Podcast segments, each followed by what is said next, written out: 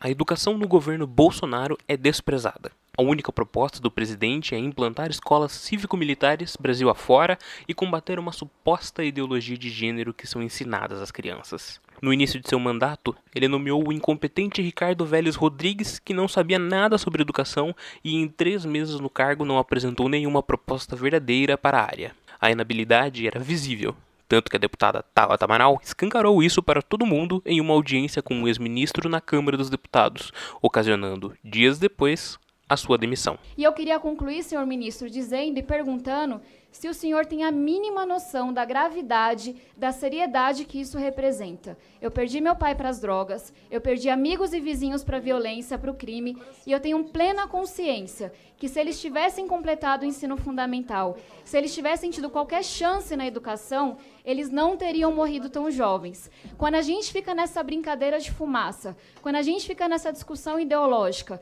quando a gente não fala do que importa, porque é difícil de implementar, a gente está dizendo que sim, é ok a gente perder uma nação inteira que simplesmente nunca teve oportunidade. Eu não espero mais nenhuma resposta, eu já entendi que isso não vai acontecer. Então, a mim me resta lamentar o que está acontecendo, continuar o meu trabalho de educação que não começa com esse mandato e esperar que o senhor mude de atitude, o que parece completamente improvável, ou saia do cargo de ministro da Educação. Obrigado. Mas nada está tão ruim que não possa piorar. Para o lugar de Vélez Rodrigues foi nomeado o economista Abraham Weintraub, que é um olavista que não entende nada de educação e por gerar polêmicas que não levam a lugar nenhum com a esquerda brasileira, ele é mantido do cargo com apreço pelo presidente da República. Na sua gestão, Weintraub atacou a imprensa diversas vezes, arrumou problemas diplomáticos ao atacar o presidente francês Emmanuel Macron e os chineses, nosso maior parceiro comercial. Falou que quem faz pesquisa em universidades promove balbúrdia contingenciou boa parte do orçamento da educação em 2019, gerou problemas no Enem com correções das provas prejudicando candidatos, perdeu o direito de uso de um bilhão de reais devolvidos pelos americanos de uma indenização da Petrobras, não apresentou até agora uma solução para o vencimento do Fundeb e fez muita gracinha nas redes sociais. Também já cometeu muitas gafes, como erros de ortografia em ofícios e erros de português em seus tweets. Confundiu Franz Kafka, autor de O Processo, com kafta, o prato árabe. Durante um ano e oito meses, eu fui investigado, processado, julgado. Está escrito inquisitorial e sigiloso. Que eu saiba, só a Gestapo fazia isso ou no livro do Kafta ou a Gestapo. Tocou o forró na gaita para provar que tinha sangue nordestino.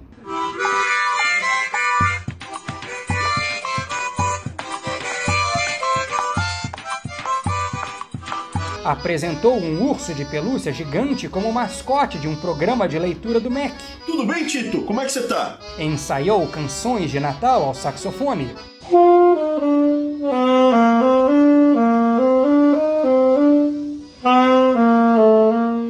zombou da Rede Globo e se negou a falar com a emissora. Rede Globo acabou de chegar, chegou atrasada, ela tá mais perdido que esse cachorro em dia de mudança. Olha lá, filma lá.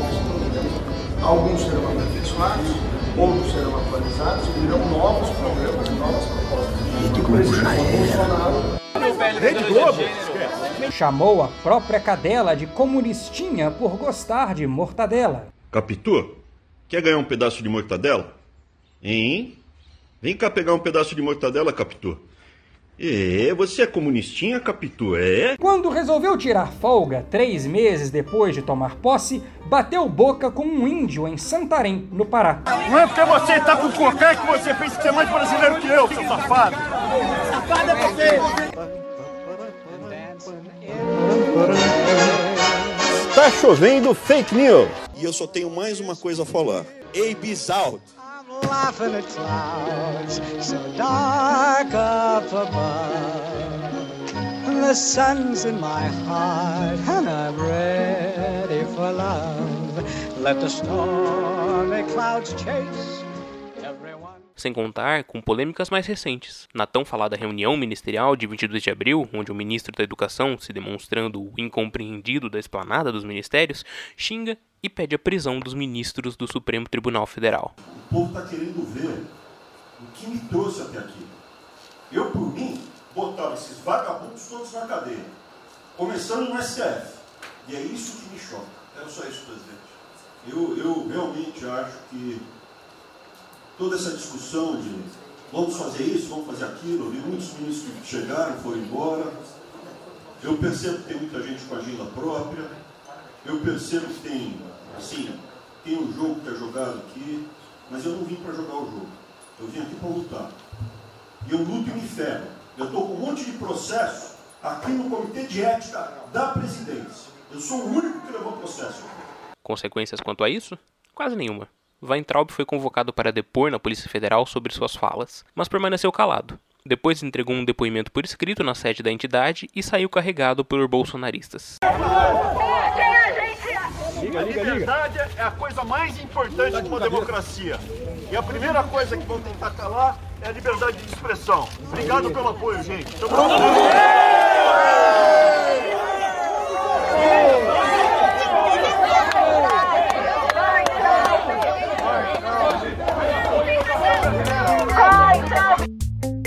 mais de uma vez o ministro Weintraub já se indispôs com parlamentares, gerando críticas do presidente da Câmara, Rodrigo Maia, e fazendo um grupo de deputados se unir para pedir o impeachment do ministro. Eu não sei como é que o governo vai fazer com o seu ministro do Meio Ambiente.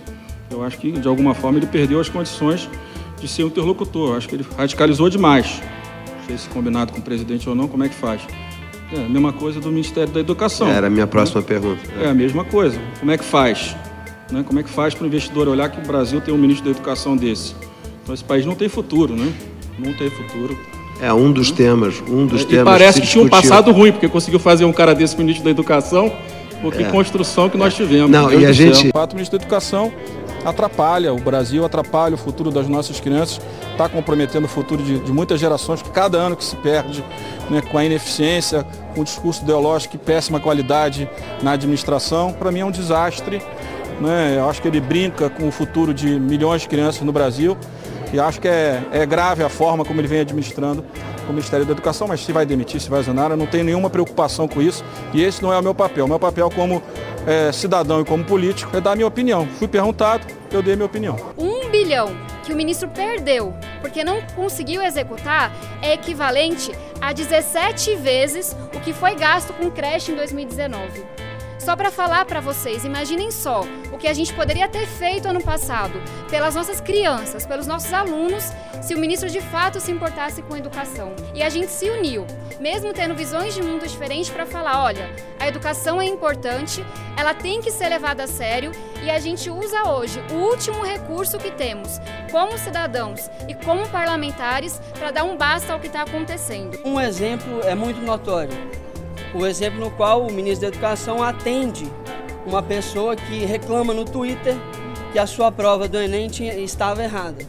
E ele falou que ia resolver e resolveu, tem print sobre isso, que de fato foi corrigida a prova desse aluno. Enquanto todos os outros que enviavam e-mails para o INEP ou não tiveram as suas provas corrigidas, ou então tiveram uma demora muito gran- grande para fazer isso, por isso foram prejudicados nas suas inscri- inscrições no SISU. Não tenho má vontade com o governo, eu quero que o Brasil dê certo, eu quero contribuir na busca de solução, então não faço essa oposição de botar defeito em tudo. Agora, quando eu vejo que o MEC está tendo trocas em espaços importantes com uma frequência imensa, a gente tem um- uma falha na geração de polêmicas ou sequência de polêmicas quando existe uma agenda técnica posta. Então não posso, aí cumprindo a obrigação que me cabe, deixar de fazer essa cobrança política e vou continuar cobrando. Olha, enquanto nós temos escolas públicas de ensino fundamental, 20 apenas 27% das nossas escolas públicas no ensino fundamental contam com biblioteca.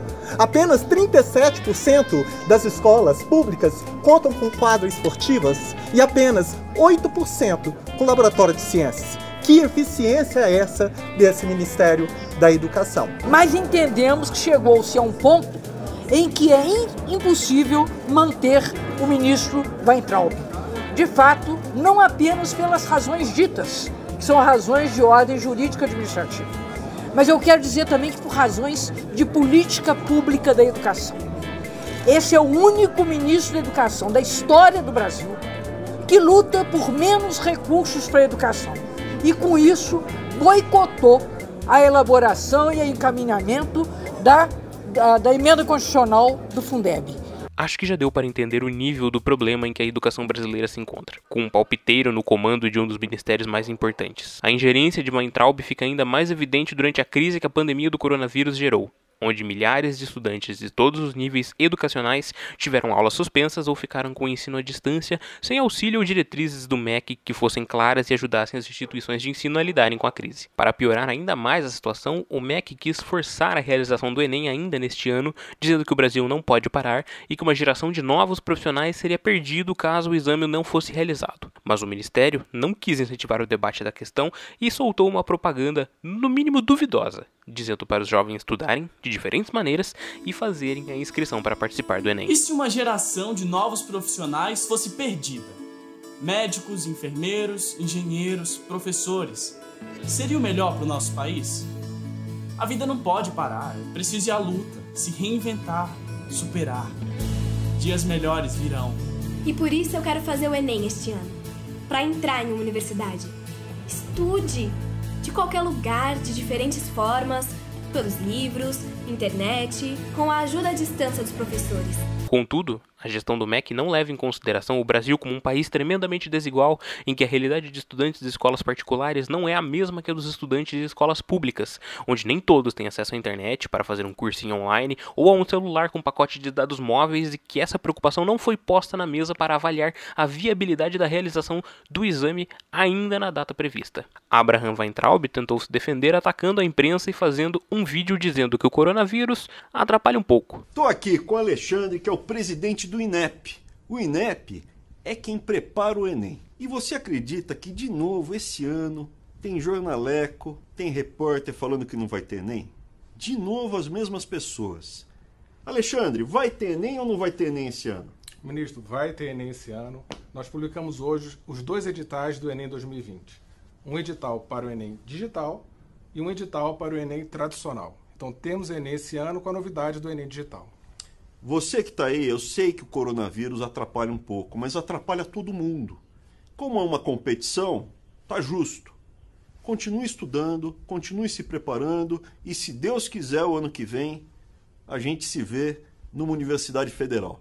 Tudo de bom. Depois de muitas críticas, o Senado pautou e aprovou o adiamento do Enem, encaminhando a proposta para votação na Câmara. Prevendo uma derrota na Casa Legislativa, o governo voltou atrás e adiou o exame por tempo indeterminado e quis levar os créditos por supostamente estarem pensando no bem dos estudantes. Creio que num país desigual como o Brasil e um MEC gerido por Abraham Weintraub, talvez essa propaganda feita pela estudante Victoria Panunzio seja a mais adequada para o exame. E se várias gerações morressem por conta de um vírus?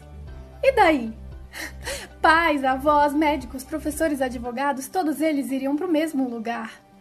Não seria melhor para o nosso país? As mortes não vão parar. É preciso ir à luta, se reinventar. Dias piores virão. É por isso que eu quero fazer o Enem este ano, para entrar numa universidade. Afinal, todo mundo tem uma internet como a minha e faz cursinho online. Você que lute! Eu quero mais é que se exploda. Estuda aí como você conseguir. Tem livro, enciclopédia, ou você pode fazer como um mito e tirar coisas da própria cabeça e tomar como verdade. Faça já a sua inscrição no Enem, de 11 a 22 de maio, pelo site enem.inep.gov.br. As provas serão no final do ano. Até lá, se vira! O seu futuro já está fudido. Tentando entender a crise que assola a educação brasileira e qual o futuro e os desafios dela pós-pandemia, eu converso com um educador, ex-reitor da Universidade Federal de Pernambuco, ex-secretário de Educação do mesmo estado e atual diretor de Articulação e Inovação do Instituto Ayrton Senna, Mozart Neves Ramos. Alô? Alô? Tá me ouvindo? Ô, Lucas, e você? Ô, Mozart, tudo bem? E por aí? Tudo, tudo bem aqui na minha possível.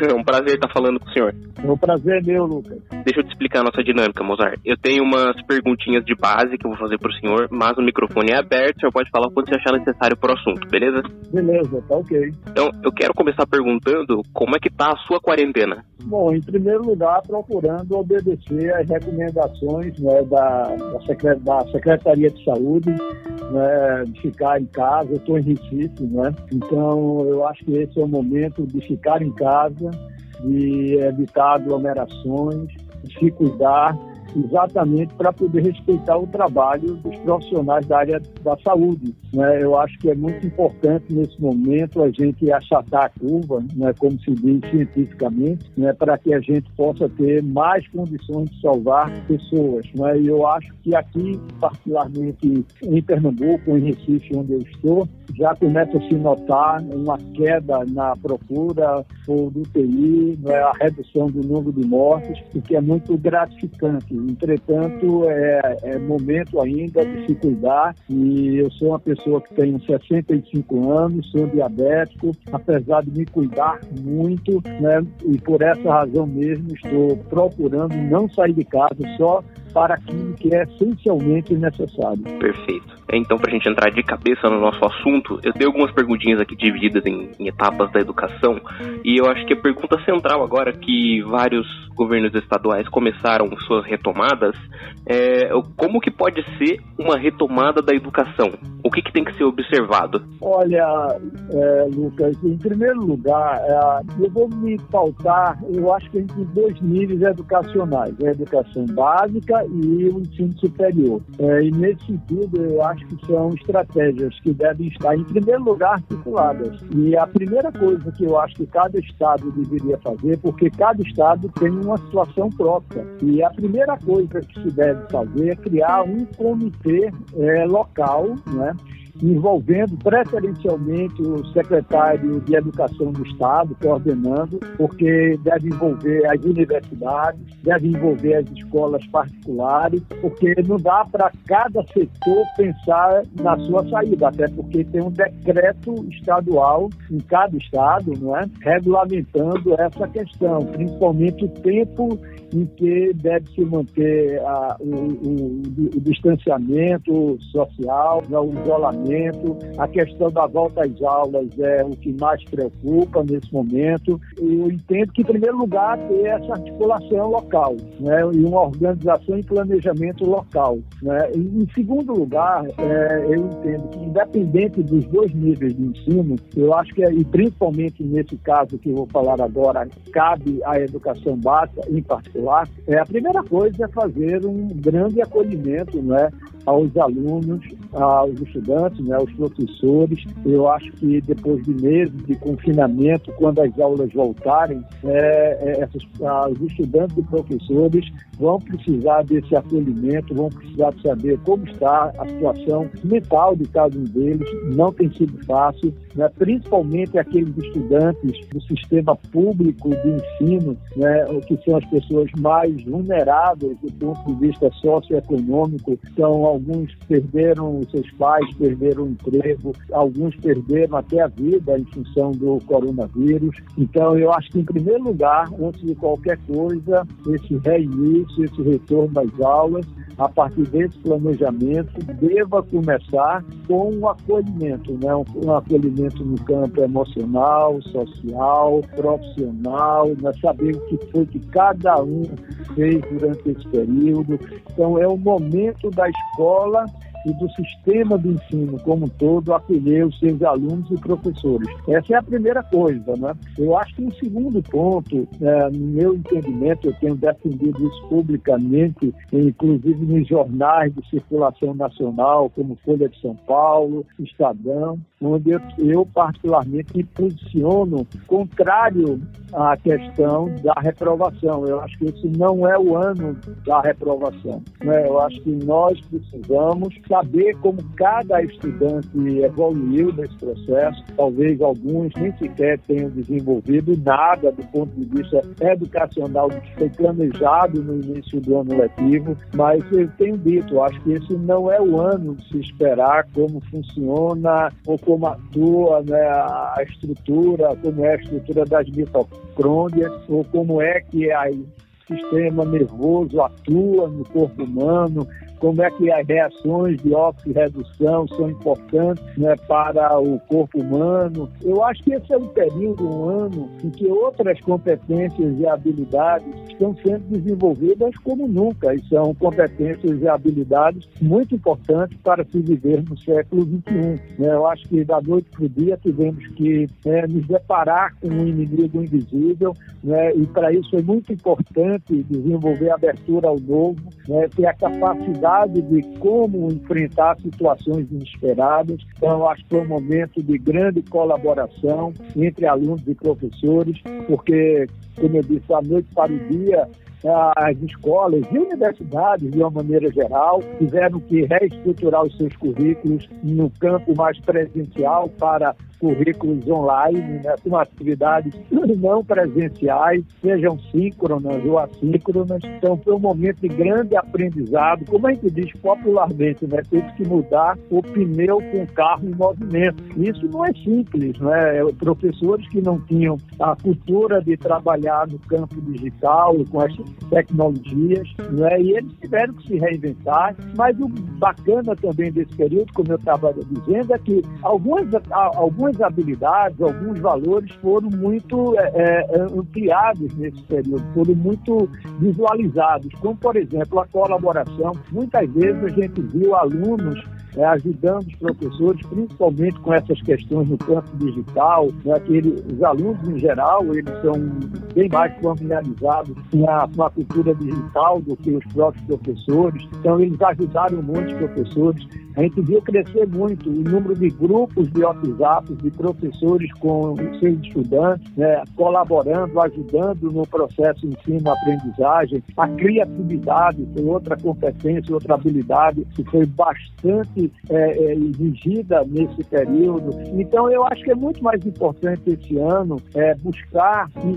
identificar o que foi que cada um procurou é, aprender, desenvolver. Por isso que uma avaliação diagnóstica é, é muito importante, não para reprovar ou aprovar, né, mas para saber como é que cada um chegou à escola na volta às aulas. Então é, é fundamental para que nenhum estudante fique para trás. E nesse sentido é fundamental também que esses estudantes, principalmente aqueles que desenvolveram menos, se desenvolveram menos nesse período, eles possam, por exemplo, ter um planejamento e uma atenção redobrada. Né? E aí cabe, por exemplo, um esforço para que esses estudantes possam ter o contraturno ou atividades é, no, no, nos finais de semana, né? ou mesmo que outros alunos que desenvolveram mais possam ajudar esses alunos que não desenvolveram o esperado. Então, é um, é um período de muita colaboração, de acolhimento, de procurar remotivar estudantes e professores para esse retorno às atividades escolares presenciais. O que eu defendo é que a gente, para, nesse sentido, integre 2020 com 2021. Certo. Né? Eu, eu, eu discordo totalmente de dizer aos estudantes que o ano foi perdido. Pelo amor de Deus, eu acho que isso é um, um tiro no pé. Né? Eu, a, a gente já tem hoje o custo social do abandono escolar sem pandemia é extremamente elevado. Ah, vamos levar em conta principalmente os jovens, né, que de famílias cujos pais perderam emprego, alguns serão muito estimulados a fazer alguma atividade laboral, né, como a gente chama popularmente, algum bico, para poder trazer algum dinheiro para casa, para manutenção da família, né, sem falar em algum aspecto mais no campo emocional, de eventuais perdas é, de, de, de, seus familiares. Então, a gente tem que dizer o seguinte: olha, você teve um ano perdido, é dizer o seguinte: é melhor não voltar à escola. E é isso a última coisa que a gente deve para fazer nesse momento. Porque, a, olha, a gente vai ter que fazer, inclusive, a, a que a gente chama, aquele tipo de comitê de busca é, para que os alunos voltem às atividades. É, a gente já tem, Lucas, é, hoje no Brasil, só no ensino médio, no 550 mil jovens, em média, né, abandonam o ensino médio por ano. Então, se a gente não cuidar, pode ser que esse, essa evasão cresça acentuadamente. E o custo, como eu disse, social é muito elevado, porque o aluno que, em geral, deixa a escola, ele termina ingressando chama, na chamada classe dos nenéns, né, que nem estudam nem trabalham, e tem um caminho muito rápido para ir para a questão do tráfico, da droga, ou seja, o custo social sem falar no custo educacional, é muito maior. Então, eu acho que a gente tem que fazer um planejamento integrado. É, que as aulas, como pelo menos se fala de uma maneira mais majoritária, pelo que eu tenho acompanhado, devam se reiniciar em agosto.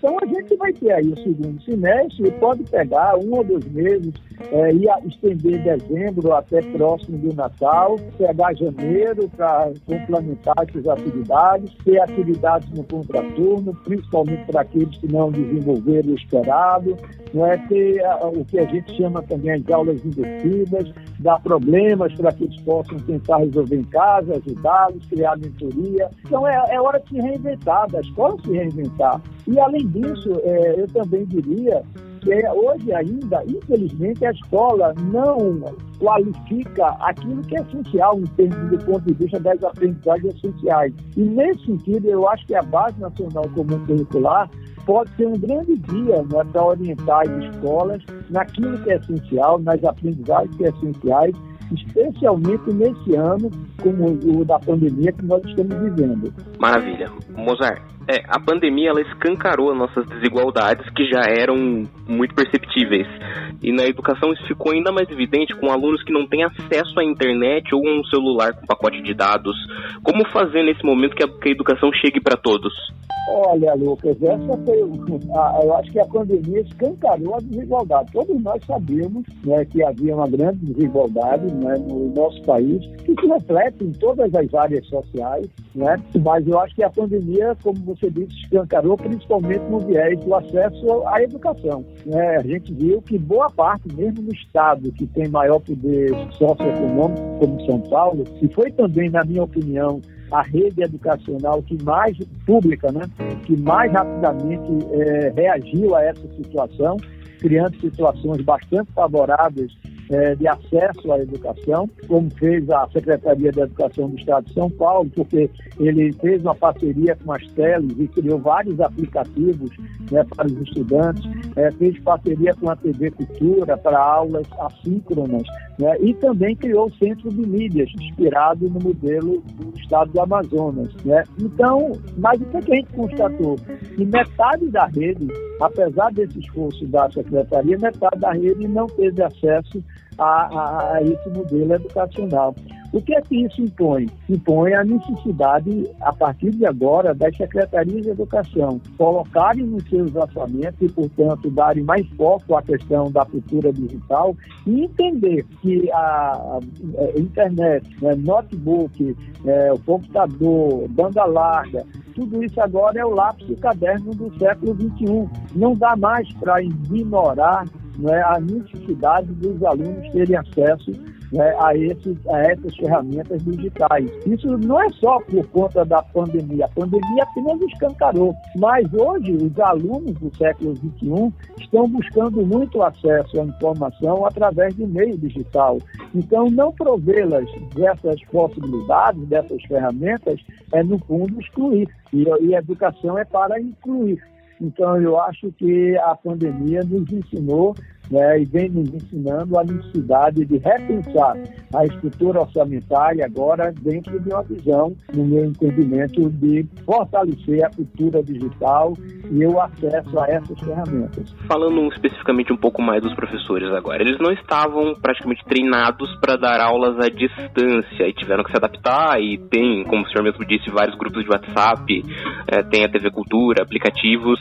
Você acha que vai surgir uma nova maneira de dar aula, uma nova maneira do professor ter uma didática diferente a partir disso? Olha, Lucas, eu vou falar, eu fui professor durante a minha vida inteira, durante 36 anos, então eu vou falar enquanto professor. É, no início da minha carreira, eu fui professor de Química e Física da Educação Básica, depois não, eu entrei na universidade e me dediquei ao ensino da Química na Universidade Federal de Pernambuco. Passei por vários cargos públicos, mas nunca deixei a sala de aula por gostar de ensinar, por gostar de ser professor. Mas todos nós temos aquela cultura de uma certa inércia, né? A gente é, tem uns hábitos, cria algumas estratégias e às vezes nós somos conservadores no sentido de manter essas estratégias. É, eu acho que os alunos já vinham pedindo, mesmo antes da pandemia, né, uma nova sala de aula, né, uma sala de aula muito mais criativa, muito mais colaborativa,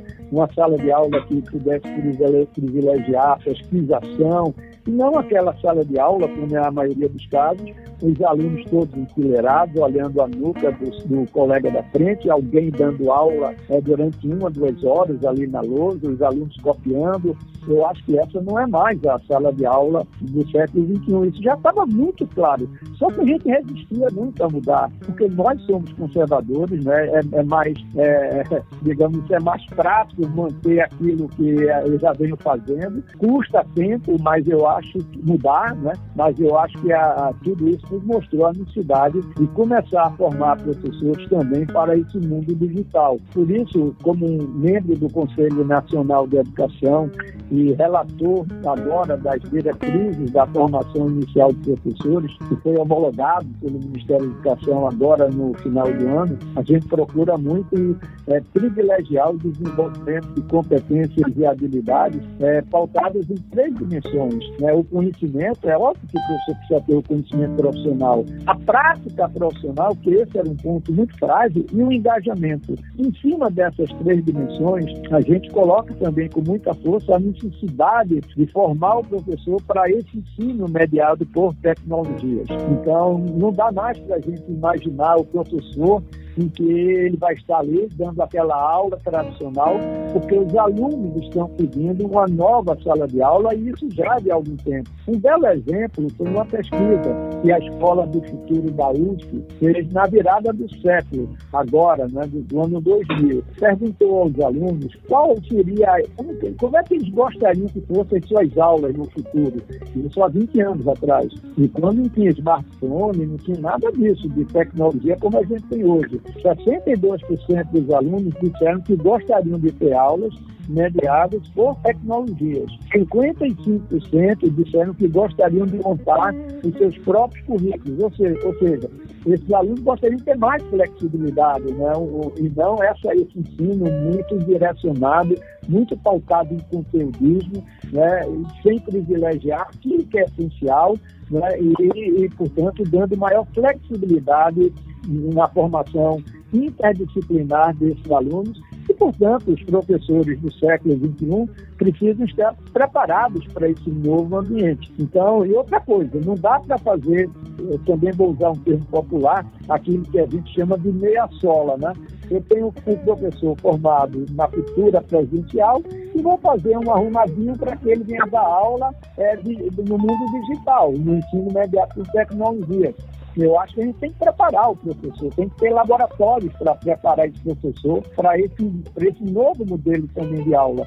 Né? E principalmente ter insumos e materiais adequados e não simplesmente aquele arrumadinho, como usei a palavra, né? De que era presencial, material, e, e, e também podia fazer um ajuste né, para um modelo não presencial. Não, é outro material, são outros instrumentos que a gente precisa disponibilizar para os professores e alunos. É, o que eu defendo hoje, eu particularmente, o ensino híbrido. É, eu estou defendendo, Lucas, um modelo é, que me veio com mais força e intensidade agora, nesse período, do aluno de tempo integral. O o aluno de tempo integral é um pouco diferente da escola de tempo integral, em que necessariamente o aluno tem que ficar de 7 e meia às 4 e meia da tarde. E eu posso falar com bastante tranquilidade, porque hoje um dos melhores ensinos, um dos melhores ensinos médios do país está aqui no estado de Pernambuco, com as escolas de tempo integral de ensino médio. E essas escolas foram iniciadas na minha gestão como um modelo inovador, né, em parceria com o setor empresarial, liderado pelo empresário Marcos Magalhães, que era presidente da Philips, pernambucano, muito de, de, dedicado à causa da educação. A gente iniciou isso em 2004 e hoje Pernambuco saiu, naquela oportunidade, 2004, é, da 22ª posição no ranking do IDEB, do ensino médio, está sempre entre os três melhores. Né? E esse modelo foi importante. Só que agora, eu acho que a gente precisa entender que as atividades não presenciais pode ser um grande aliado às atividades presenciais para estruturar né, o modelo pedagógico de ensino-aprendizagem para os nossos alunos e professores, porque não é simples você ter escola de tempo integral no modelo que a gente fez em Pernambuco. porque o custo é muito alto, mas os resultados são formidáveis. E outra coisa, nem todo aluno vai poder ter o tempo integral na escola.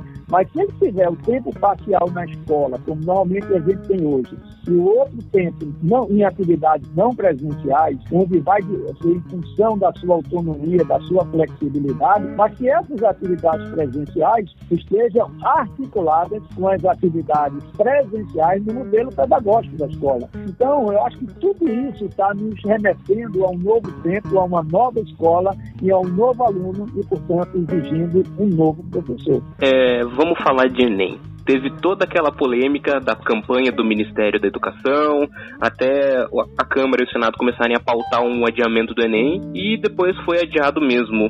É, eu queria saber do senhor, quando for reagendada essa nova data para o Enem, se o Enem desse ano ele vai ser marcado pela desigualdade. Olha, é, eu lutei particularmente muito através dos meus posicionamentos na mídia. Né? Não fazia sentido o Ministério da Educação continuar mantendo o Enem para a data original, como se nada disso estivesse acontecendo.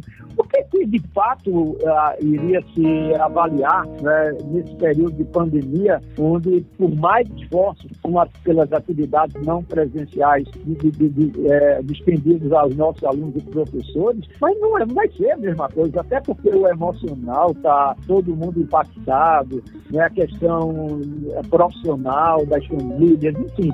Você vai avaliar o quê? No nível de estresse absolutamente é, muito maior do que o normal. Tem vários estudos, Lucas, inclusive da neurociências, que mostram que quando as pessoas estão submetidas a grandes estresses, como é o que nós estamos vivendo agora, em confinamento social, por exemplo, aumenta muito a quantidade de uma substância nos fios de cabelo chamada cortisol. E quanto maior a taxa de cortisol nos fios dos cabelos, e tem pesquisas que mostram isso, isso é ciência, né, os alunos aprendem menos e, portanto, o desempenho escolar é bem inferior. Então, não fazia sentido você fazer um Enem num ambiente tão estressante de confinamento, de baixo nível de, de, de aprendizagem tradicional, apesar dos esforços que as escolas vêm fazendo para suprir é, a, a, esse, a, as dificuldades atuais por atividades não presenciais, mas como nós mesmos falamos, nem todos os alunos tiveram acesso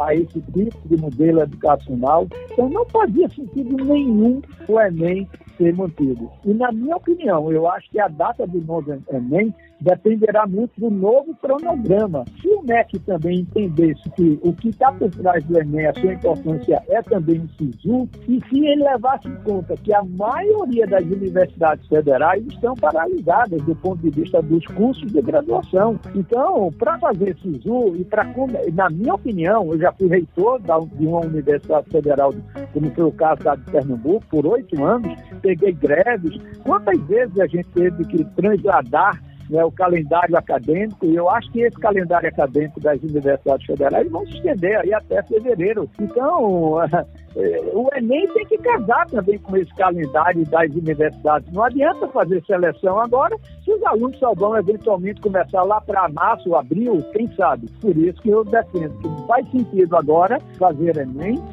é, é preciso casar com o calendário da educação básica e também com o calendário do ensino superior. A nova turma de, de alunos que vão entrar nas universidades através do Enem e outros vestibulares, o senhor acha que vai ter uma incidência menor de alunos de comunidades, de alunos com, que vieram de periferias, esse tipo de coisa? Olha, é, é difícil avaliar, mas talvez essa seja uma tendência. Quem talvez possa ser mais bem, é, melhor beneficiado nesse cenário são aqueles alunos que não passaram no, no, nos Enems anteriores, porque de qualquer maneira eles já cumpriram uma parte do todo o conteúdo, não aprenderam tudo que deveriam, mas pelo menos tiveram aulas. E eu acho que o que vai acontecer é que esses alunos que já desenvolveram ou que já concluíram o ensino médio, é, eles vão ter maiores chances do que os alunos que vão concluir este ano. A tal ponto que quem estava, inclusive, pedindo para adiar o Enem não foi somente as redes,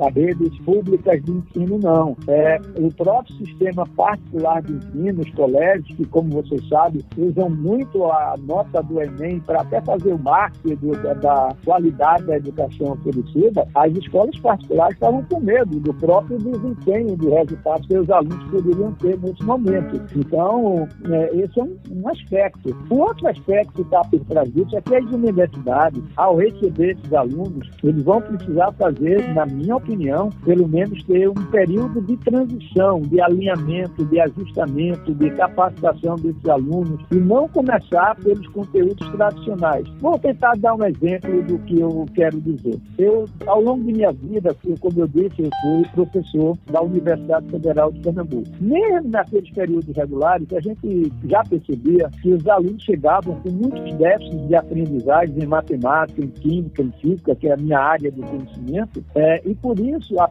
própria Universidade Federal de Pernambuco já faz o que a gente chama de elementos de química, elementos de física e elementos de matemática, que são conteúdos do ensino médio que eventualmente são reforçados pela universidade. Então, eu acho que essa, essa ideia que a, que a Federal de Pernambuco vem fazendo deveria ser potencializada, disseminada em todas as universidades, é, de ter um semestre preparatório, mas valendo crédito para esses alunos, está certo? De tal maneira que eles pudessem se preparar melhor nesse processo da transição do ensino médio para o ensino superior. Né? Aí eu não estou, independente de onde vem esses alunos, se da área pública ou particular, é, mas qualquer uma dessas áreas, é, esses alunos vão chegar com um desenvolvimento abaixo do que normalmente chegariam no ensino superior. Perfeito. Vamos voltar um pouquinho para a educação básica agora. A gente, a gente sabe que o Fundeb ele vence agora em dezembro desse ano e o Congresso estava analisando ele e a possibilidade de um novo Fundeb. Com a pandemia a discussão foi apagada. Eu queria saber senhor qual que você acha que vai ser o futuro do Fundeb. Olha, eu acho que vai ser um desafio enorme. A gente não pode ficar sem Fundeb. O Fundeb, o Fundeb é um instrumento, uma ferramenta muito importante para a questão de redução das desigualdades educacionais, que já são grandes, mesmo com o Fundeb. Então é muito importante que o Fundeb é uma emenda na Constituição que a gente vai precisar fazer. Portanto, vai ter que ter um grande alinhamento entre o Congresso e o Ministério da Educação. Lamentavelmente, o, MEC tem tido muitas dificuldades de fazer essa articulação, seja com o Congresso, seja com as redes de ensino, com o Conselho, Undime.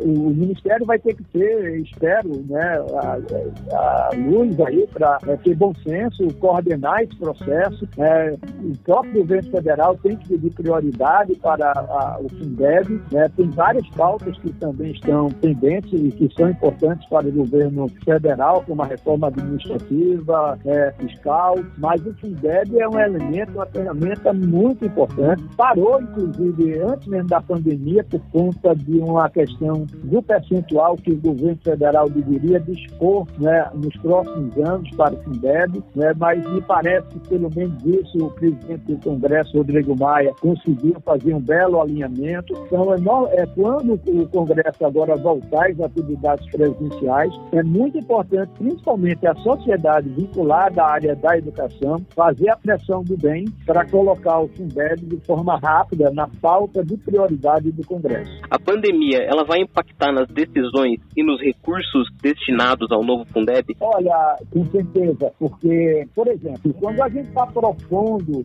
o contraturno como uma estratégia importante para a redução das desigualdades em relação àqueles alunos que menos aprenderam ou que não desenvolveram praticamente nada ao longo desse ano, os municípios, por exemplo, vão precisar de recursos para o contraturno. Isso vai ser muito importante. Então, para fazer avaliações diagnósticas, pra, não para questões vinculadas à nota, é mais para saber como cada aluno chegou e para que ninguém fique para trás, os municípios e os estados vão precisar também de apoio para essas avaliações diagnósticas. Eu acho que, no meu entendimento, vai ser preciso reordenar as prioridades das secretarias de educação e do próprio Ministério da Educação para o enfrentamento desse retorno às atividades presenciais, o retorno às aulas, às escolas. Para a gente finalizar, Mozart, eu queria saber do senhor, o senhor acha que o mundo ele nunca mais vai ser o mesmo depois dessa pandemia? Ah, Olha, eu estava discutindo esse tema né, e com alguns empresários semana passada e eles disseram, ah, não, vai voltar o velho normal. Aí eu brinquei com eles e disse, é, vocês se esqueceram de um princípio da química chamado princípio de Le Chatelier. Esse princípio diz que quando um sistema em equilíbrio ele é perturbado por algum fator externo, lembrando aí da velha química, né, esse sistema vai reagir para atingir